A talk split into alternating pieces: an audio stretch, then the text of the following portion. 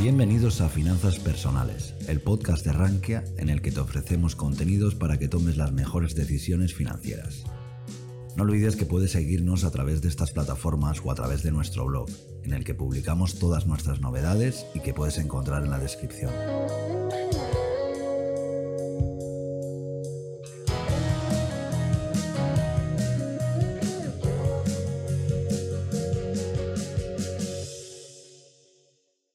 Hoy de verdad tengo una sesión que me da eh, muchísimo placer eh, presentar y acompañaros porque tenemos a uno de Amalia Guerrero, que eh, tiene el blog de Finanzas desde casa y se conoce, el blog lo abrió en Rankia en febrero de 2019. Ella tenía ya, tiene su propio blog Finanzas desde casa y quería solo unas métricas demuestran todo el impacto que ha tenido en la comunidad. En un año, 107.000 lecturas, 41 artículos, más de 100 suscriptores y más de 300 recomendaciones y guardados a sus contenidos. Amalia, bienvenida. Bienvenida, muy, eh, bienvenida, no, gracias. Quiero dar las gracias por, por poder estar aquí hoy y colaborar en la divulgación de la educación financiera. Me he quedado sorprendida con el dato. Yo no, no, no sabía que había tenido ese impacto en la comunidad, de verdad que no. Luego, luego te paso las estadísticas porque justo antes de entrar estuve mirando las estadísticas del blog y la verdad que me parecieron impresionantes. Sí, a mí también. Me ha dejado sin eh, palabras. Amalia, vamos a, centrar un poco hoy el, tema de, lo que has especializado tu, blog y tu línea de, artículos acerca de las finanzas para casa, finanzas personales, las finanzas con, para, niños. Y primero, eh, para introducir un poco y humanizar un poco el tema, ¿cómo estás llevando estos días de confinamiento? Pues la verdad es que bien, a ver, dentro de lo que cabe tengo el privilegio de poder estar en casa, de poder trabajar desde casa. Yo trabajo por cuenta ajena, el blog y, todo el resto de proyectos son algo personal, pero gracias a Dios tengo el privilegio de poder estar en casa, de poder estar con mi hijo y con mi marido. Y estamos aprovechando estos días, pues bueno, para darle un empujón a nuestros proyectos, para disfrutar de estar en familia y, ya te digo, eh, ahora mismo nos está sirviendo para hacer más cursos, para leer más libros, para ponernos un poco al día, porque es necesario muchas veces parar, parar para tomar impulso, como dije en el artículo que publiqué la semana pasada en Rankia. Y nos lo estamos tomando así, como una forma de parar, de afilar el hacha, ¿no? Como se dice. Y de momento llevamos 10, 12, 12 días creo que sin salir de casa y, de momento lo, lo estamos llevando bastante bien. La verdad es que bien. Sí, ahí, ahí yo coincido también de que este tiempo, eh, al menos en mi parte y muchas con, personas con que hablo, lo están aprovechando para ese tiempo en familia que muchas veces el día a día no, no, te, lo permite. no te lo permite. Entonces, muy bien. Para que no te conozca, Amalia, eh, una breve introducción a con, quién es Amalia, cómo nace este proyecto que llevas adelante. Sí. Pues yo te cuento, el proyecto en un principio nació como, como algo personal yo he estudiado diplomatura en empresariales, después hice una licenciatura, he hecho muchísimos cursos, pero te das cuenta, llega un momento, tienes unos ahorros, eh, empiezas a ir a preguntar a bancos y demás, y te das cuenta que pese a haber estudiado eh, una carrera de económica, pues el sistema educativo no te enseña nada sobre dinero. Y nos guste o no, el dinero va a estar presente eh, todos los días de nuestra vida. Al final, la mayoría de decisiones que tomamos la hacemos pensando en el dinero, ¿no? Coger un autobús ir en taxi, comer eh, eh, fuera o llevar algo de casa. Así que, bueno, pues comencé a, hacer, a investigar, a investigar por internet, a leer libros, a asistir a cursos, a apuntarme a todas las conferencias que, veía. Bueno, lo sigo haciendo porque hoy he visto que hay el domingo una conferencia de, de UNAI y ANSEJO y, y ya me he apuntado esta misma mañana. Y entonces descubrí o aprendí que, las finanzas personales no, son complicadas técnicas, sino que es más bien sentido común. No sé, las finanzas personales son un conjunto de técnicas y de hábitos que te enseñan a relacionarte con el dinero. Cuando ves que es algo tan fácil, que no es tan complicado como muchas veces te lo quieren, te lo quieren mostrar, pues me surgió la necesidad de, eh, de contarlo, ¿no? Es como cuando tú vas a comprar un coche a un concesionario y te tratan muy bien y tú se lo cuentas a tus amigos para que lo sepan, pues a mí me pasó algo parecido, ¿no? Y yo siempre estaba contándole a mis amigos y hablándoles sobre finanzas. claro, no me querían escuchar, dije, vale, no me queréis escuchar, pues voy a, voy a montar un blog donde cada semana yo voy escribiendo lo de lo que voy aprendiendo y así si no me queréis escuchar me vaya, me vaya a leer. Al principio todos mis amigos, estos que no, me, que no me escuchaban o que yo lo entiendo, ¿no? que no les llama la atención, ¿no? las finanzas no es algo sexy o hablar de dinero no es algo que guste o es un tabú, eh, tengo la satisfacción de que más de un año y medio después son mis amigos cuando ahora nos juntamos los que me preguntan eh, si tienen un dinero ahorrado, ¿qué haces con él? O me sorprenden diciéndome que ya llegan a final de mes y que han empezado a ahorrar. O me dicen que desde que han descubierto el preahorro, pues han ahorrado X dinero. Y entonces, pues para mí, eso es una, una satisfacción muy grande. Entonces, lo que te digo, lo que empezó siendo como algo, un objetivo personal, ¿no? Es decir, tenemos unos ahorros, eh, con los niños me gustaría eh, ahorrar para cuando llegue la universidad, pues al final se ha convertido pues, en, una pasión ¿no? y en una gana de divulgar y de intentar transmitir todo lo que pueda lo que es la educación financiera. Si hay, algo que marca tu, línea, diría, editorial o, de escribir artículos, es escribir, sobre conceptos que parecen eh, complicados y demás de una manera sencilla. Recuerdo haber leído el artículo de de la carrera de la rata o, simplemente de cosas que no, que no paramos a pensarle y le ponemos nombre. Y, me impresionó mucho eso, la manera de, porque muchas veces me preguntan eh, personas acerca de, oye, no llego a fin de mes y no sé qué. Y en ese, sobre todo en ese artículo, era como que ahora cada vez que me preguntan, mira, lee este artículo que te está pasando esto. Claro, es que es lo que te iba a decir. Yo me acuerdo que al principio lo que te comentaba, ¿no? Por ejemplo, mi hijo mayor juega a fútbol y cuando íbamos a los partidos nos reuníamos los padres y demás. Y claro, pues al principio yo hablaba, yo tal, no sé qué. Y de pronto, hace poco, eh, me acuerdo que estaba el marido de una amiga mía contándole a otra, tú lo que tienes que hacer es preahorrar. Porque tú llegas, coges, cuando conforme cobre el sueldo, tú una parte lo destinas y lo llevas a otra cuenta y verás cómo así va ahorrando. Y yo decía, macho, al final parece que, no, que estoy sembrando, ¿no? Que al final todo lo que digo, que son cosas fáciles, es que al final las finanzas personales es utilizar el sentido común, ¿no? Y, no es difícil. Tú no puedes esperar, por ejemplo, lo que estábamos comentando del preahorro. Si tú esperas a final de mes, nunca, nunca te va a quedar dinero. O si te queda, te va a quedar muy poco. Pero si tú te acostumbras a principio de mes a destinar siempre una parte a otra cuenta a la que no tenga un acceso fácil o un dinero que esté siempre disponible, pero que no pueda acceder fácilmente. Al cabo de un tiempo, sean 100 euros, 50 euros con lo que comience, cada uno con lo que pueda. Al cabo de un tiempo vas a tener un dinero ahí que si se te rompe un microondas, si te estropea una lavadora, si te avería el coche, cualquier cosa lo vas a poder solventar sin tener que pedir un crédito, sin tener que utilizar una tarjeta de crédito, sin tener que endeudarte. Entonces, son lo que te comento, son conceptos que son sencillos y que lo único que hay que hacer es ponerlos en práctica. Durante estos días había, había he leído varios artículos y había uno que me impactó y creo que es eh, la, fortaleza de todo esto que nos transmites. Decía que había un estudio que más del 30% o un porcentaje, ahora no, no, quiero arriesgarme con el porcentaje, de la población norteamericana no podría hacer eh, frente a una factura imprevista de 400 dólares. Sí, sí, sí, sí, hay, hay muchos artículos sobre eso. Y, es increíble esto y ahora, lamentablemente, por la situación económica que seguramente atravesaremos en los próximos meses, es muy importante conceptos como el preahorro, como el fondo de emergencia.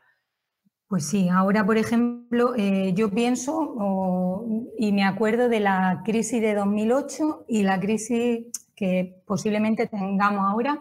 Yo en 2008 no, no estaba invertida, no conocía todavía este, este mundo y yo tenía un trabajo igual que, que tengo ahora pero yo te puedo decir que eh, ahora estoy viviendo esta crisis con una tranquilidad diferente, o esta crisis, o esta incertidumbre, vamos a llamarlo mejor así, con una tranquilidad diferente. Y es por, porque ahora, es como yo digo, las crisis nunca sabemos o siempre va a haber fluctuaciones en el mercado y no sabemos cuándo pueden suceder. Pero lo que sí podemos hacer es estar preparados antes. Entonces a mí eh, el hecho de tener los deberes hechos, de tener un fondo de emergencia, de, no tener deuda. Eso a mí me genera una tranquilidad bastante importante. ¿Por qué? Pues porque si mis inversiones han bajado un 15 o un 20%, sé que no las tengo que recuperar si en un corto o medio plazo tuviese que, eh, hacer frente a algún imprevisto, una pérdida de, trabajo, un, no sé, que se te rompiese el coche o cualquier otro imprevisto porque tengo un colchón de, emergencia, un, fondo de emergencia. Eso es algo, a lo que la gente no le da mucha importancia Y, yo pienso que es, uno de los conceptos básicos, pero no por eso menos importante, es un concepto básico que todo el mundo debería de, de tener o por lo menos conocer e intentar ponerlo en práctica. Conocemos tu, ya nos has comentado tu parte del camino divulgativo. me interesaría mucho conocer a la Amalia inversora. ¿Cuál, ¿Recuerdas cuál fue tu primera inversión y cómo, se, cómo ha sido evolucionando?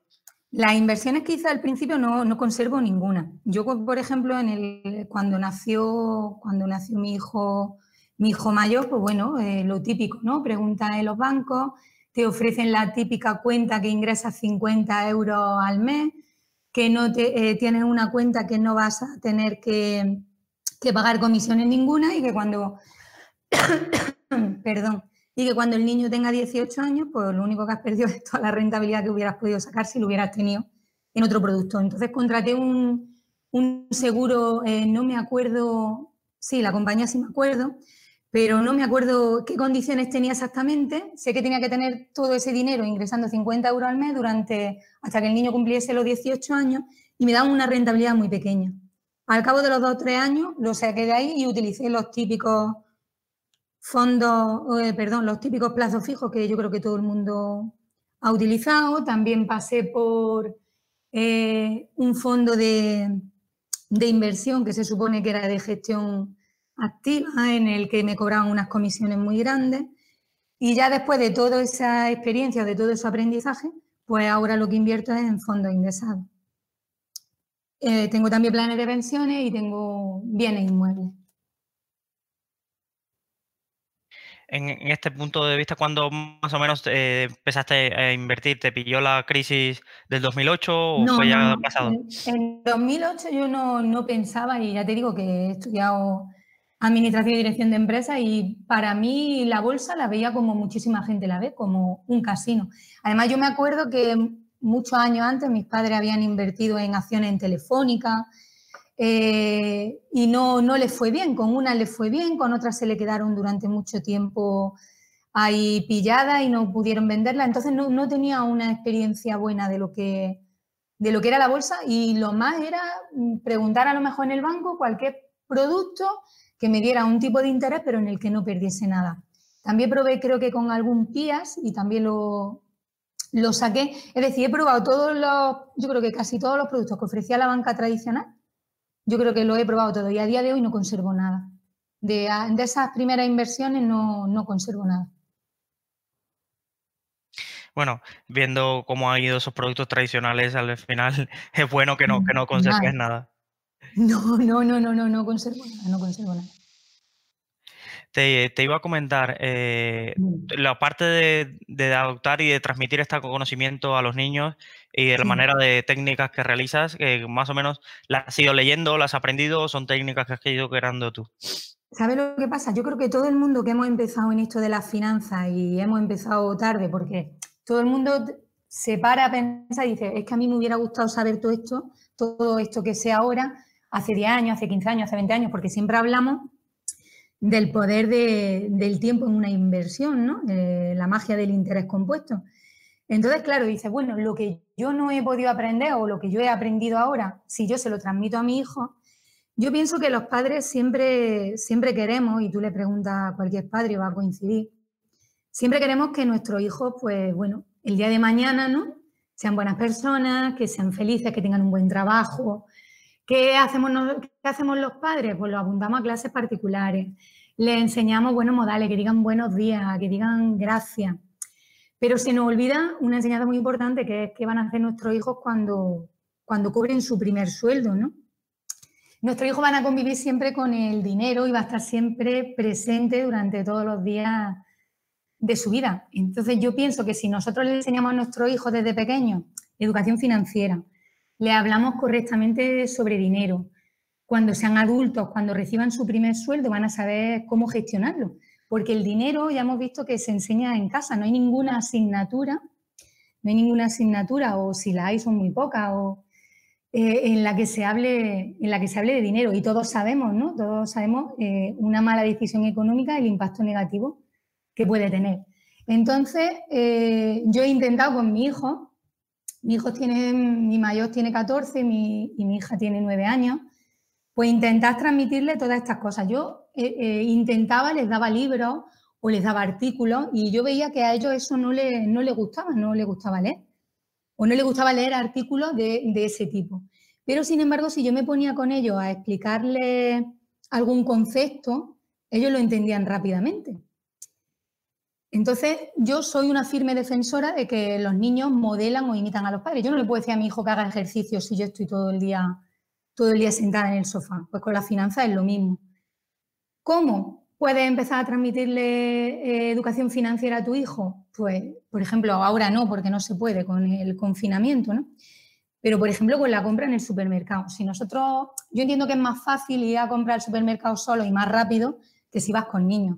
Pero si tú vas con tu hijo al supermercado, previamente, por ejemplo, haces una lista, le explicas que tiene un presupuesto, que tiene ese dinero para gastarte en el supermercado, le enseñas a que diferencien lo que es una oferta de lo que no es una oferta. Eh, los niños van aprendiendo. Eh, eh, bueno, en el libro y en el blog os comparto muchísimas herramientas, no tienes por qué utilizarlas todas. Yo pienso que cada persona tiene que probarla y, utilizar aquella herramienta que más le convenga. Otra cosa que nosotros, por ejemplo, ponemos en práctica y que, es muy útil y que motiva mucho a los niños a ahorrar es poner un objetivo de ahorro familiar. Por ejemplo, nosotros queríamos irnos a Londres, que por fin este puente nos fuimos y, pusimos una hucha en la cocina, un bote transparente, le pusimos alrededor fotos de Londres y durante bastante tiempo pues hemos estado ahorrando todo. Los niños si recibían dinero de los abuelos, de, los tíos, de tal, cogían y echaban el dinero ahí. Pues ellos ven que el no gastar el dinero ahora supone un objetivo mayor, ¿no? Como en este caso el ahorro o era un viaje. Eso sí, por ejemplo, hacen un objetivo de ahorro familiar. También pueden ellos, y en mi blog también tenéis, está el recurso en una serpiente de ahorro, que es para que los niños aprendan a ponerse un objetivo individual, no sé, que se quieran comprar un peluche, una revista, unos cromos, y vayan ellos señalando el dinero que van obteniendo cada semana. No sé, que si a lo mejor hablo mucho, no, no, me, no me para, yo sigo hablando. No, no, no, sí, sí, es, es bueno que te puedas explicar, sí, en este sentido, eh, la verdad que, que aprendo un sentido. A mí me, me genera un, un, poco de, en una sociedad donde convivimos con tanta gente de que todo lo que le transmites a, tus hijos luego lleguen y como el, mal ejemplo de, quizás de otros compañeros y demás, ¿cómo lo has visto algún día que, ha influido? Mira, por ejemplo, eh, hay una cosa que es muy importante, mucha, mucha gente, yo digo que hablamos más con nuestros hijos de sexo o de drogas, ¿no? Que, que sobre el dinero.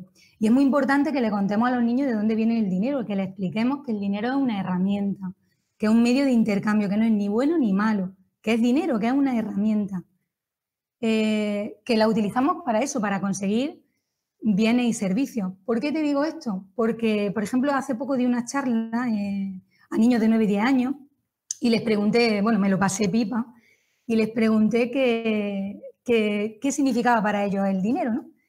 Y uno de ellos me levantó la mano y me dijo que el dinero era, era malo. Y digo, sí, ¿por qué es malo? Y dice, sí, mi madre trabaja en, en una administración de lotería y tocó el dinero, luego se tocó el ojo y le salió un orzuelo. ¿Sabes? Te quiero decir que muchas veces le transmitimos a, los niños a lo mejor unas creencias erróneas de lo que es el dinero. Hay niños que tampoco saben que el dinero, por ejemplo, es fruto del trabajo de, los padres, sobre todo los más pequeños. Yo recuerdo una vez que cuando mi hija era más pequeña me pidió que le comprase algo en el supermercado, le dije que no tenía dinero. La típica cosa que decimos siempre los padres, ¿no? Y me dijo, no pasa nada, tú ve al cajero y allí tú metes la tarjeta y te dan dinero, claro, pero es que tenemos que explicarle que si el dinero está ahí es porque antes lo hemos metido nosotros, ¿no? Que el dinero es fruto de nuestro, de nuestro esfuerzo. También los niños muchas veces, eh, influidos por todo lo que nosotros decimos o por todo lo que oyen en casa o incluso fuera, te dicen de entrada que, que el dinero es malo. A mí me decían que las personas, me decían estos críos que te estoy comentando, eh, dice, una persona es buena, pero si, por ejemplo, tiene dinero ya se convierte en mala. Y decía, ¿por qué? Si tú tienes, yo les preguntaba y les pongo, y les pongo siempre el mismo ejemplo. Si tú tienes un palo, el palo eh, es bueno, ¿no? El palo no es, no es malo. Y me decían, sí, digo, ¿el palo ayuda a una persona a caminar? ¿El palo es bueno? Sí. Digo, y si con ese palo esa persona le pega a un perro, ¿quién es malo? ¿El palo o la persona? Dicen la persona, digo, pues lo mismo ocurre con el dinero. Tú el dinero lo puedes utilizar para hacer cosas buenas o para hacer cosas malas. Las malas somos las, o las buenas somos o los egoístas o generosos. Somos las personas, no, no el dinero. En este punto de vista eh, es interesante todas eh, las, explicaciones que le das a, tus hijos y demás. Eh, ¿Con qué objetivo es que manejen sus finanzas personales de una manera adecuada? Que, ¿O buscáis un objetivo tú como inversora de dejar de trabajar por cuenta ajena en determinado momento a través de tus inversiones? Pues mira, yo por ejemplo, mm, en el caso de mi hijo, lo que he utilizado como principal herramienta educativa es la paga. Yo, por ejemplo, te he dicho que tengo una niña con 9 y un niño con 14. A la niña le damos una paga y se la damos semanal y a mi hijo ya se la damos mensual. ¿Por qué? Porque antes de tener mi hijo paga, por ejemplo, que la paga es una tradición que ya se ha perdido un poco y en lugar de dar la típica paga que se daba antiguamente eh, de los domingos, ahora eh, nosotros lo hemos cambiado y lo que hacemos es darle dinero a nuestros hijos cada vez que nos lo piden. Yo, mi hijo, antes eh, de tener una paga, si íbamos a cualquier sitio, a un restaurante, a un bar, o íbamos por la calle, ellos lo querían todo. Si íbamos a un bar, querían un helado, querían una bola de la máquina. Sin embargo, desde que le dimos una paga y son ellos los que tienen que decidir qué, van a gastar, ellos gastan mucho menos. Entonces, eh, lo que nosotros queremos enseñarle, lo que yo quiero enseñarle a mi hijo, es que entiendan que el dinero es un recurso limitado, que se puede hacer un buen uso de él o un mal uso de él que entiendan que son ellos los que lo tienen que gestionar. Es muy triste que, haya gente que, cobra sueldos muy grandes y que no consiga ahorrar nada y que gente que cobra a lo mejor la mitad de ese sueldo es capaz de vivir bien y, de llegar a final de mes. Invertir, sí, por ejemplo, mi hijo el mayor ya invierte. Este verano tenía un dinerillo ahorrado, le dimos la posibilidad de, si quería invertirlo. Bueno, a cada uno le tengo abierta su cuenta de menores de fondos para menores. Y mi hijo, por ejemplo, decidió, él le explicamos todo lo que conllevaba una inversión, que si quería podía recuperar el dinero en 5 o 10 días, que la bolsa podía subir o bajar, le explicamos que era una cesta de acciones y demás, y mi hijo ha, ha comenzado a invertir. Pues para mí es una enseñanza, igual que le enseño buenos modales, o igual que está aprendiendo inglés, o igual que está aprendiendo matemáticas u otra asignatura, para mí es importante que mi hijo aprenda a manejar el dinero. Con mi hija, pues por ejemplo, el otro día terminó los deberes muy pronto, pues la puse a hacer un presupuesto. Es importante también que aprendan a partir de un dinero que se les dé a que sepan cómo organizar ese dinero. Mi hijo, ¿por qué tiene, por ejemplo, una paga mensual?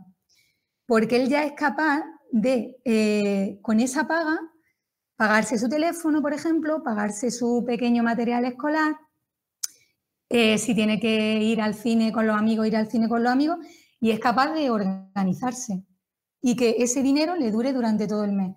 Y si en algún momento él quiere que le suba la paga, él tiene que demostrarme a mí con una lista de ingresos y de gastos que él necesita más dinero porque no puede cubrir todos sus ingresos, perdón, todos sus gastos. Al final es un poco lo que es la vida, ¿no? Nosotros nos dan un salario y con ese salario tenemos que, tenemos que tirar todo el mes, ¿no? Y tenemos que cubrir nuestras necesidades básicas, si nos sobra podemos satisfacer nuestros deseos, pues es lo que estoy intentando yo con mi hijo. Ahora que tiene la cartera de, fondos, ¿cada cuánto la mira? Pues mira, te voy a decir una cosa. Antes no la miraba y ahora miro cosas que no había mirado nunca. Ahora la miro bastante a menudo.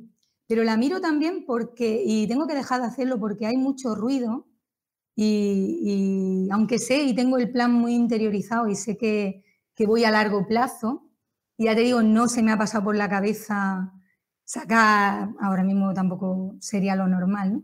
No se me ha pasado por la cabeza sacar el dinero, pero sí, eh, sí lo miro más a menudo de la cuenta. Sobre todo cuando veo algún tuit o veo algún, alguna noticia, ha caído la bolsa, voy corriendo a mirar, a ver cuánto ha caído lo mío, ver. Pero no debería de hacerlo. Si soy sincera, no debería de hacerlo. Debería de olvidar la contraseña y no mirarla hasta dentro de unos meses. ¿Y la cuenta de menores que tienes con fondos, tu hijo la mira mucho? ¿O te pregunta, mamá, cómo va? Pregunta, eso sí me pregunta. Sí me pregunta. Me pregunta que eh, su dinero, que cuánto ha ganado. Y nosotros le hacemos un Excel donde le tenemos calculado y él va viendo, en lugar de verlo directamente en, la cuenta, él lo va viendo en el Excel que nosotros, y él decide si quiere invertir más o no. Decide si quiere, él, nosotros le decimos, tú piensa que sea un dinero que no necesites a corto plazo. Si tienes, por ejemplo, él se ha comprado una raqueta de pádel, pues ese dinero no quería invertirlo. Pero si tiene otro dinero que no quiere invertir, él sí. Y él sabe que, por ejemplo, ahora la bolsa está más, está cayendo y él sabe que ahora no es buen momento, que podría, puede recuperar su dinero, pero que no es buen momento de hacerlo. Uno de los retos que te marcaste el año pasado era la de las lecturas de, un libro por semana. Eh, ¿Cómo mucha gente siempre se queja de que no tiene tiempo para leer, no tiene tiempo para aprender de finanzas? ¿Cómo te lo organizaste? Pues se puede, se puede, se puede, porque yo lo que digo siempre, y, se lo oí decir una vez a, Enrique Roca, y es verdad, la gente gasta más tiempo en, organizar unas vacaciones ¿no? que en organizar su, o planificar su vida financiera. Si nos organizamos, todos somos capaces de, llegar, o casi todo el mundo es capaz de llegar a todo. Yo tengo dos niños, trabajo por cuenta ajena y luego todo eso el año pasado lo compaginé con mi blog, en el que estuve publicando todas las semanas, y con un libro que Finanza y Niños, que, salió en noviembre. Pues ¿cómo? Pues quitándote horas de sueño, yendo a, a partidos de fútbol y a partidos de tenis con tu libro y bajándote al parque eh, leyendo un libro. Y se puede, se puede hacer. No llegué a los 52 libros, me faltó poco. Este año me, he propuesto lo mismo y, no, este año no lo estoy consiguiendo, no, estoy a un libro por la semana. El año pasado fallé al final, en los dos últimos meses. Y este año, este año me está costando más porque estoy haciendo más cursos, estoy con otro proyecto y, este año no, no lo puedo compaginar tanto. Pero que sí aconsejo a todo el mundo de verdad que se forme, que la primera inversión es que sea en uno mismo. Y siempre que alguien me pregunta, siempre, que alguien me pregunta, me manda un correo o contacta conmigo por Twitter y me dice, pero yo dónde invierto? Digo, no, no, lo primero, infórmate, lee mucho, desconfía de todo aquel que te diga que te va a hacer ganar dinero fácil y rápido. Y dedica tiempo, todo el tiempo que necesites, a formarte. Y empieza poco a poco, siempre, siempre empieza poco a poco hasta que te sientas cómodo de los 52 libros que hacías eh, reseñas, eh, bueno, de los libros, eh, ¿cuáles te marcaron más? Marcarme más, pues mira, uno de los primeros que leí, o por lo menos que más me marcó, fue el de Secretos de la Mente Millonaria. Pero fue sobre todo porque me hizo darme cuenta de todas las creencias erróneas que tenía en torno al dinero. Y creo que ese libro me marcó, me marcó bastante por eso, porque no, yo no era consciente de, de todas las creencias que tenía interiorizar sobre el dinero. Creencias malas, creencias, creencias negativas. Y ese libro, vamos, yo siempre que alguien me pregunta, recomiendo ese libro. Otro, pues Independízate de papá Estado, Libertad Financiera. Es que hay muchísimos libros y bueno, en el blog encontraréis un montón. Bueno, hablando de libros, cuéntanos el tuyo, ¿cómo fue ese proceso? Pues eh, ese proceso fue porque te he comentado que voy a partidos de fútbol, a partidos de tenis, a ver a mi hijo y, llegó un momento en que las mamás me animaron a que, a que por qué no lo ponía todo ordenado, ¿no? Porque yo le decía, pues apuntado al blog y leí los artículos y demás, ya, pero Amalia, pero queremos que esté todo ordenado, ¿no? Que era como decir, voy a empezar, ¿no? Yo me siento, empiezo y que aprenda todo, todo en orden. Entonces eh, escribí un libro que no fuera pesado, que fuera un manual práctico, un manual de consulta, de lo que a mí me hubiera gustado saber o que a mí me hubiera gustado que me contasen hace muchos años. Para yo enseñárselo a mi hijo, para aprender yo, porque en ese libro también aprende la gente que no tenga niños. Yo, yo pienso que la mejor manera es aprender los padres y mediante el ejemplo y poniendo en práctica lo que te he comentado de las herramientas esas, hay muchas más, enseñar a, enseñar a los niños. Y estoy súper orgullosa porque, aunque a lo mejor no haya vendido muchos libros, pero los comentarios que me llega de la gente y, que, me, que me dan las gracias, además, de hecho, voy a aprovechar para decirlo, lo, cuando empezó todo esto de la de la, el estado de alarma, lo puse a 0,99 el Kindle y de hecho a gente que no, aprovecho también para decirlo aquí, a gente que no podía adquirirlo les decía que me escribiesen un email, un email y yo se lo mandaba gratuitamente y lo he hecho. Lo puse a 0,99 pues, porque no es tanto el beneficio que se pueda sacar, yo por lo menos no creo que me vaya a hacer rica vendiendo libros, pero es mayor la satisfacción de, ver que la gente pueda aprender o de que la gente pueda, sí, pueda poner en práctica todo lo que es la educación financiera y, no sé, estoy muy orgullosa por eso, de verdad que sí. De hecho, los beneficios de febrero y marzo del libro los voy a, donar para todo el tema este de mascarilla, EPI y demás y bueno, por intentar un poco contribuir también. Voy a abrir un poco las preguntas al debate de las que nos llegan. Eh, nos preguntan, eh, Amalia, ¿con qué edad aproximadamente podemos comenzar a enseñar educación financiera a los hijos y por dónde deberíamos empezar? Pues se puede empezar desde que son pequeños, lo mejor eh, con la paga. En el libro hay un, capítulo entero que dedico a la paga porque ya te he dicho que considero que es una herramienta educativa muy importante, perdón, una herramienta educativa muy importante y podemos empezar con la paga. Eh, darle al principio una paga simbólica, no sé, a partir de los 6, 7 años, que es lo que dicen los expertos que sería una buena edad para comenzar.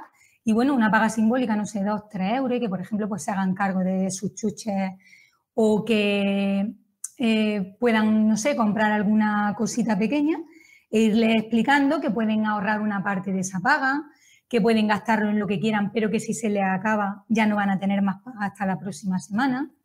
Con el tema que te he comentado, por ejemplo, antes de al ir al supermercado, también vale. Haciendo una hucha y un objetivo en familia.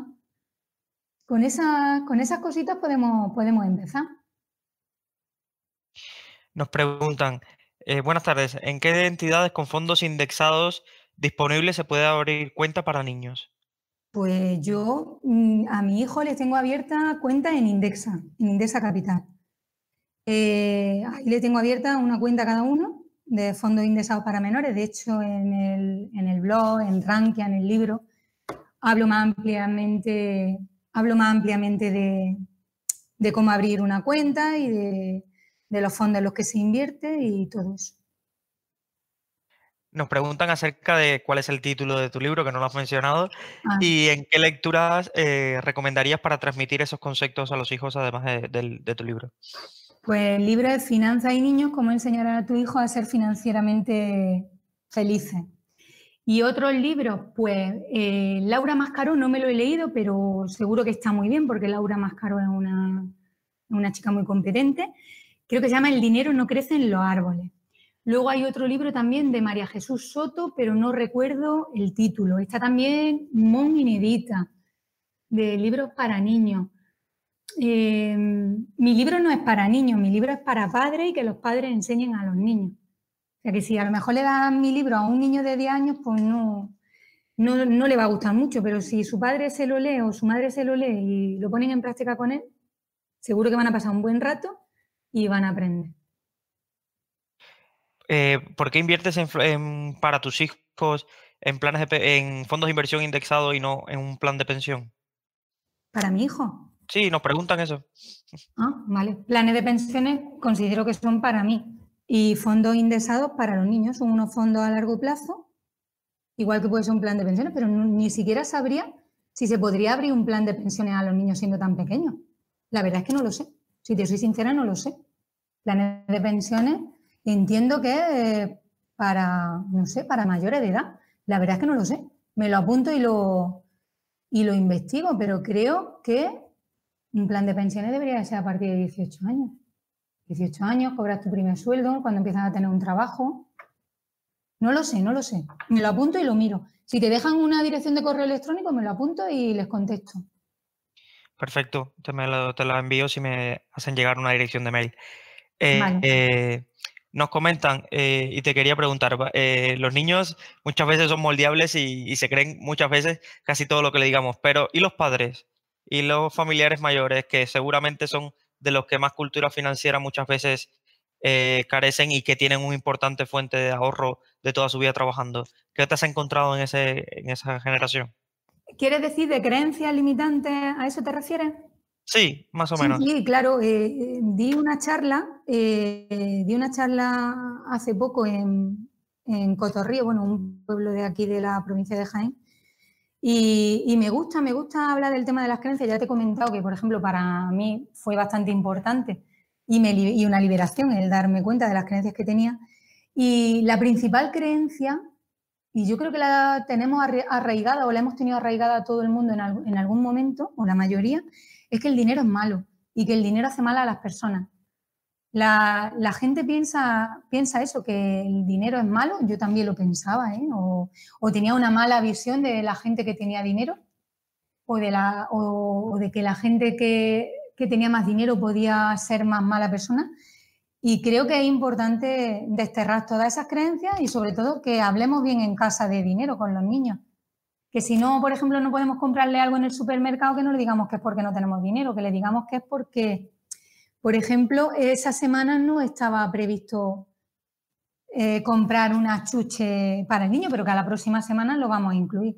Y que si pasa alguien con un cochazo muy grande, que no digamos, ese seguro que ha conseguido el dinero de, engañar a otras personas. Que ya, como he comentado antes, el dinero no hace malo a la gente. La gente es buena o mala ya de serie. Lo único que hace el dinero quizás a lo mejor es potenciar, potenciar ese defecto que tú ya tenías antes. Nos preguntan, Amalia, por errores, errores que has cometido eh, tanto tú como, tú como inversora como quizás transmitiéndolo a tus hijos, alguna técnica que intentaste hacer y que no funcionó. Errores que yo he cometido con... Yo como inversora, ya, ya te lo he comentado antes, el haber confiado en la banca tradicional, ¿no? en que el banquero es tu amigo y no darte cuenta de que es un mero comercial. Y, tengo amigos banqueros ¿eh? y, me consta que son buenas personas, pero, pero bueno, hacen, hacen su trabajo. Con mi hijo, pues bueno, este verano me sucedió una, anécdota graciosa y me acuerdo que, lo, puse en Twitter. Estaba mi hijo bañándose en la piscina, mi hija quería comprarse unas zapatillas que eran más, unas zapatillas de deporte que eran muy caras y bueno, nosotros le compramos su zapatilla de deporte y demás, pero cuando quieren algún capricho, pues eso sabe que tienen, ellos saben que tienen que, comprarlo ellos. Y entonces estaba mi hija haciendo cuenta y decía que no le llegaba, que no le llegaba el dinero. Y entonces mi hijo, el mayor, le dijo, bueno, pues si quieres yo te hago un préstamo. Le faltaban 20, 30, 40 euros, no me acuerdo lo que era. Y mi hijo le decía, bueno, pues yo te hago un préstamo, le cobraba una barbaridad, eso era usura, ¿no? Se le cobraba por devolverle un 10%, un 15% una barbaridad. Y ya dije, le dije, me acuerdo que, lo estaba oyendo y mi hija le dice, pero, pero ¿en cuánto tiempo te lo tengo que devolver? E, era como ellos haciendo economía, ¿no? Ellos hablando sobre economía y ya me acuerdo que me metí para adentro riéndome y le dije a, mi marido, digo, Javi, yo creo que esto se nos está yendo de las manos, digo, le estamos hablando tanto a los niños de dinero, de, a lo mejor estamos pensando demasiado la cuerda, digo que ya ellos mismos intentan, intentan hacer, hacer negocios siendo, siendo hermanos. Y bueno, errores, pues aparte de ese, si se puede considerar error o se puede considerar una anécdota, pues bueno, supongo que me queda mucho que aprender, estoy segura. Y, a la vez me hace ilusión porque eh, me gusta, me gusta seguir formándome y me gusta seguir aprendiendo. Y algún otro error no te sabría decir. Quizás lo que todos hubiéramos querido, haber empezado y haber sabido todo lo que sé ahora hace por lo menos 10 años. Pero bueno, nunca, nunca es tarde ¿no? para, para seguir aprendiendo. Nos preguntan, ¿cómo le explicas a un niño lo que es la inversión? ¿Entienden que las empresas cotizan en un mercado abstracto como es la bolsa? Pues mira, yo a mi hijo eh, le expliqué el interés compuesto y, él lo entendió con un, juego. No sé si eso les puede servir a ellos. El juego se llama Idle Miner Ticon, me parece que se llama, y él eh, entendía que cuando nos, o yo le expliqué que eh, cuando tú inviertes en una empresa, tú lo que haces es como prestar dinero a esa empresa y esa empresa puede seguir creciendo. Entonces él me dijo, pues sí lo entiendo mamá, porque en este juego lo que hacen es que consiguen dinero y con ese dinero lo que hace es que lo invierten en comprar más minas. Y entonces mi hijo lo entendió y poco tiempo después, de hecho, empezó, empezó a decir que él también quería, que él también quería invertir. No sé, a mí se me ocurrió explicárselo así. Con la chica no he empezado, ¿eh? Con la chica no he empezado. Pero mi hijo el mayor lo, entendió, lo entendió así. ¿A partir de qué edad recomiendas enseñarle estrategias de inversión? Es decir, eh, ¿qué índice indexarse, renta fija, renta variable, o mejor no complicarnos tanto con los niños? Pues mira, yo a mi hijo le dije que, como, como, lo, hice, como lo hice yo, yo le dije, tenemos varias opciones. podemos comprar acciones de una empresa que nos guste, que pensemos que funciona bien. Claro, él te dice, pues yo vamos a comprar acciones de McDonald's, vamos a comprar acciones de Burger King. O tenemos la opción de comprar, como se dice, comprar el mundo. Es decir, yo no sé si, por ejemplo, compro esta empresa y si esta empresa me va mal, pues mi inversión ha sido un desastre. Yo a mi hijo no le he hablado de índice, pero yo a mi hijo le he hablado de comprar muchas empresas. Como no sé qué empresa me va a ir bien, compro todas. Como yo, por ejemplo, no quiero comprar solo en mi ciudad, por poner un ejemplo, yo lo que voy a hacer es que voy a comprar en todo el mundo. Y así lo entendió. Si una me va mal, me va mejor la otra. Yo le decía, tenemos una opción, podemos comprar, por ejemplo, Telefónica, podemos comprar Vodafone, o compramos Telefónica, Vodafone, Movistar, Orange. Y él lo entendió así. Y dice, pues vale, como no sabemos cuál hay bien, pues las compramos todas. Perfecto, nos preguntan, hola, más allá de poner monedas en una hucha, ¿qué tipos de juegos aconsejas para que los niños empiecen a saber administrar sus ahorros? Pues mira, con mi hija estoy ahora porque tiene más tiempo libre. La he puesto a hacer, hacer billetes. Hay muchos imprimibles en internet y si no los pueden colorear ellos. Y la, eh, he puesto ahí haciendo billetes y monedas. Y quiero explicarle, eh, lo haremos este fin de semana, porque yo le digo a ellos, tú tienes tu paga y tu paga es para ti. Pero luego están los papás que tienen a lo mejor mil euros, y por eso es por lo que está haciendo los billetes, lleva toda la semana haciendo billetes y monedas. Los papás tenemos a lo mejor mil euros de sueldo y de ahí tenemos que comprarlo todo. Es decir, tenemos que comprar comida, tenemos que comprar, no sé, pagar hipoteca, alquiler, luz, agua, teléfono. Entonces quiero que un poco entiendan que ellos tienen la libertad, ahora que son pequeños, de gastar su dinero en lo que quieran y que los mayores no funcionamos así. Y esa es una manera, o eso es lo que voy a hacer yo, voy a poner en práctica este fin de semana con mi hija. También lo que, lo que os comenté o puse el otro día en Twitter, le he dicho que tiene que organizarnos las vacaciones de verano para los, por ejemplo, los niños que sean un poquito más grandes o que sean adolescentes. Eh, yo le dije, tienes que buscarme un viaje a Alemania. Entonces ella hizo las cuentas, yo creo que los números que puso no son muy reales, pero bueno, buscó en internet, o al menos me dijo que había buscado en internet, lo que costaría un vuelo, lo que costaría la, comida, lo que costaría el transporte. Y es una manera de que ellos sepan con un presupuesto dado cómo ajustarse. Yo creo que eso es una manera importante de, que los niños aprendan a, utilizar el dinero. Estos días de confinamiento, si se alargan mucho, tendrán bastante ahorrado. cómo lo llevan? Pues mira, eh, aunque la educación es la misma, siempre, yo creo que genéticamente venimos un poquito predispuestos y, siempre tendemos a ser más ahorradores o a ser más derrochones, por ejemplo. Mi hijo el mayor es más ahorrador y, y, mi hija más pequeña es más derrochona. Pero bueno, eso es lo bueno de la paga. Y en el libro lo explico, en el blog también lo explico.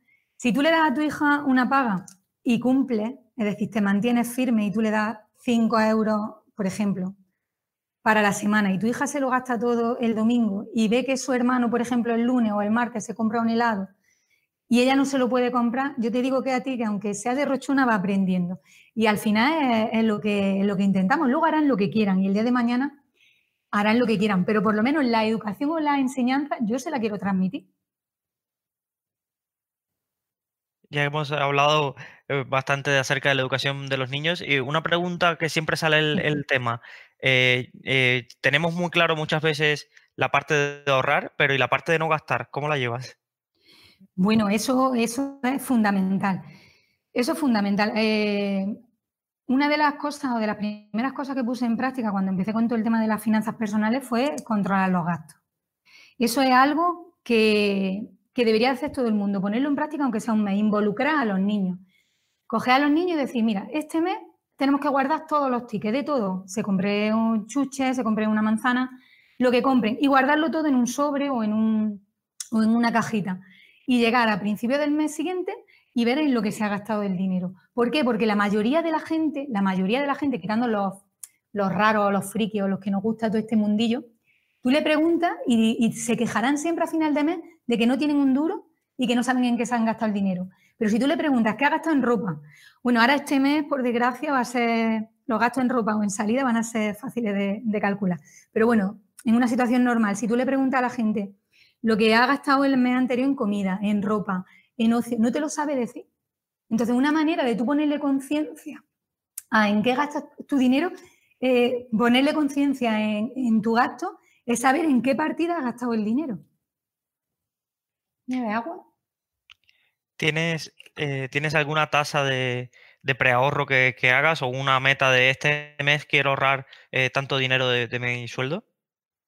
A ver, lo, ideal o, lo ideal es empezar con mínimo un 10% de, de preahorro. El que pueda en vez de un 10, un 30, pues muchísimo mejor. El que en lugar de ahorrar un 10 pueda ahorrar 50 euros, eh, entre comillas, da igual con la cantidad con la que se empieza. Lo importante es crear el hábito de, ahorrar y poco a poco se irá, se irá guardando más dinero. Yo, em, si te digo la verdad, ahorramos bastante. Estamos muy concienciados. No es que seamos, como se, como se decía antes, ¿no? que no es que vivamos, seamos tacaños, vivamos en cuevas o comamos mugos. Pero nosotros gastamos en lo que nos gusta, en lo que nos hace felices. Por ejemplo, a nosotros nos gusta muchísimo viajar. Pues yo te puedo decir que en viajar gastamos bastante dinero pero a lo mejor, no sé, eh, no gastamos dinero en ir al cine, vemos las películas en casa. Yo pienso que de lo que te guste o de lo que a ti te haga feliz, tienes que gastar bastante o gastar más y de lo que te dé igual gastar menos. No sé, si te gusta, si a ti te gusta la cerveza, pues cómprate una cerveza de la marca que te guste, pero no, no te compras a lo mejor una cerveza de marca blanca, pero luego tienes que recortar en otro sitio. Lo que no puedes es gastar mucho en todo, porque si tú quieres ahorrar o si tú te marcas un objetivo de ahorrar, al menos durante un tiempo te vas a tener que apretar el cinturón. En este sentido, ¿el, preahorro a dónde lo destinas? ¿Directamente a fondos indexados o repartes? Pues mira, yo tengo una partida que, que antes le destinaba al preahorro. Yo creo que del sueldo lo que tenemos que hacer o lo que sería ideal hacer es dividirlo en porcentaje. Destinar un porcentaje al preahorro hasta que construyas tu colchón financiero y el colchón financiero, cada uno, lo que digo siempre, un colchón que te permita dormir tranquilo. ¿Por qué? Pues porque dependiendo de las circunstancias de cada uno, habrá gente para la que tener un colchón de tres o seis meses sea suficiente y habrá gente que necesita a lo mejor tener un colchón de un año para estar tranquilo. Eh, otra parte, una vez que ya tienes destinado o una vez que ya tienes construido tu colchón, ese dinero se puede dedicar a invertir. Tampoco es bueno que tenga eh, todo el dinero ahí paralizado. Sabemos que el dinero que se destina al colchón no es un dinero al que se le va a sacar una rentabilidad. Entonces, una vez que tú ya has construido tu colchón, el resto, lo interesante es destinarlo a invertir. Yo destino o destinaba una parte al preahorro, una vez que construí mi colchón, destino una parte a invertir en fondos indexados. ¿Qué opinas del movimiento de la independencia financiera? ¿Lo ves factible en España? Bueno, yo creo que ahora un poco se nos ha caído el mito a todos, ¿no? Con el tema de, la bolsa. Factible en España. Vamos a ver. Es que depende también del concepto que cada uno tenga de independencia financiera. Para mí la independencia financiera no sería dejar de trabajar, sino que sería, pues, a lo mejor poder dedicar más tiempo a, a otros proyectos o poder trabajar desde cualquier parte del mundo o, no tener un, horario que sea de lunes a viernes de tal hora a tal hora. En España, pues debería de tener un sueldo bastante alto o partir de unos ahorros muy elevados o llevar muchísimo tiempo invirtiendo, tener propiedades, ya sea bien por herencia o bien propiedades que has podido ir adquiriendo y, percibir renta, es decir, tener muchas fuentes de ingresos pasivos que todos los meses, pasivos semipasivos, que todos los meses te puedan, te puedan cubrir tus necesidades. En España ahora mismo, pues sí, sí, sí es posible, sí puede ser posible. Lo que pasa que es un plan que es a largo plazo, no es un plan de, de un año ni de dos años, es un plan de 15, 20 o 25 años. Y siendo metódico y ahorrando, invirtiendo y creando fuentes de ingresos pasivos, eh, hay, que hacer, hay que hacer mucho trabajo, no es, no es todo tan fácil. Para los que no estén acostumbrados al término, eh, ¿a qué te refieres con ingresos de fuente, eh, ingresos pasivos? Pues ingresos pasivos, pues, perdón. ingresos pasivos, por ejemplo, sería el ejemplo que he puesto del alquiler, es decir, tú puedes eh, comprar una vivienda y alquilar esa vivienda.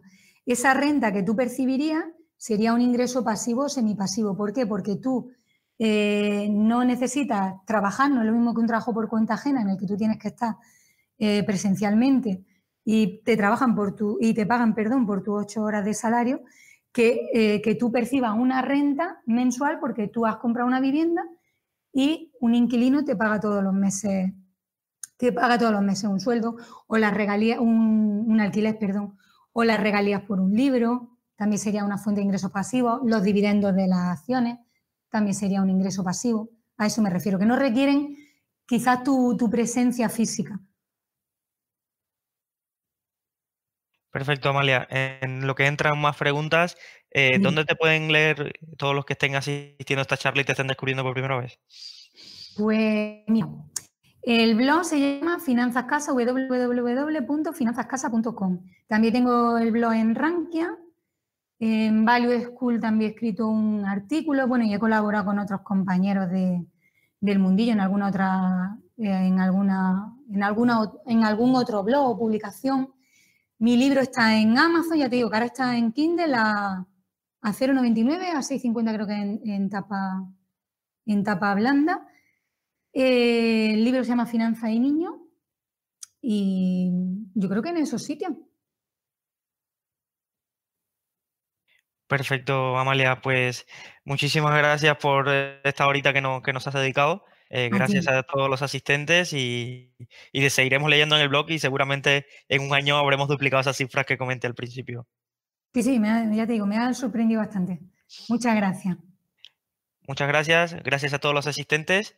Bueno, mira, nos ha llegado una pregunta de última hora, Amalia. ¿Vale? ¿Qué opinas? ¿Qué opinas de por qué desde la escuela no se le enseña a los niños a cómo hacer una declaración de la renta? Una declaración de la renta. Si, no se enseña cómo hacer un presupuesto, es imposible que se enseñe, yo creo, una declaración de la renta. El por qué no lo sé. No sé por qué no el sistema educativo no. Tengo mi teoría que no, la voy a contar, no la voy a contar aquí ahora, pero lo que sí te digo es que yo estudié, yo estudié empresariales y, y te das cuenta que sobre finanzas personales no se aprende nada. Hacer una declaración de la renta mucho menos, mucho menos. No, no sé exactamente el por qué o no, o no quiero pensar por qué, pero creo que sí se debería de, hacer. De hecho, eh, en la clase de, mi hija pequeña di una charla y hablando con su profesor eh, ha empezado a, enviarle algunos ejercicios que hoy me ha enseñado mi hija, en el que le habla sobre los presupuestos y la verdad que, que me hace muy feliz, ¿no? Porque digo, mira, si empiezan desde pequeños, no, no tienen que saberlo todo, no tienen que, aprenderse el nombre o, todos los conceptos, pero si aprenden, si aprenden conceptos básicos o, manejar el dinero, organizar el dinero, ¿por qué no? Es una enseñanza más, ¿no? Aprendemos muchísimas cosas en la escuela que a lo mejor luego no utilizamos nunca. Pues con el dinero, nos guste o no, lo vamos a utilizar todo y cada uno de los días de nuestra vida. Perfecto, Amalia. Muchísimas gracias y esperamos eh, seguramente cuando pase todo esto en algún webinar en Rankia donde expliques todo esto que comentas y todo lo que has explicado en el libro con mayor claridad y más tiempo para desarrollar todas las ideas y técnicas que has implementado. Muchas gracias. Si te ha gustado este contenido, recuerda que puedes estar al día de todas nuestras novedades suscribiéndote a cualquier plataforma desde la que nos escuches o a través de nuestro blog en Rankia que te dejamos en la descripción.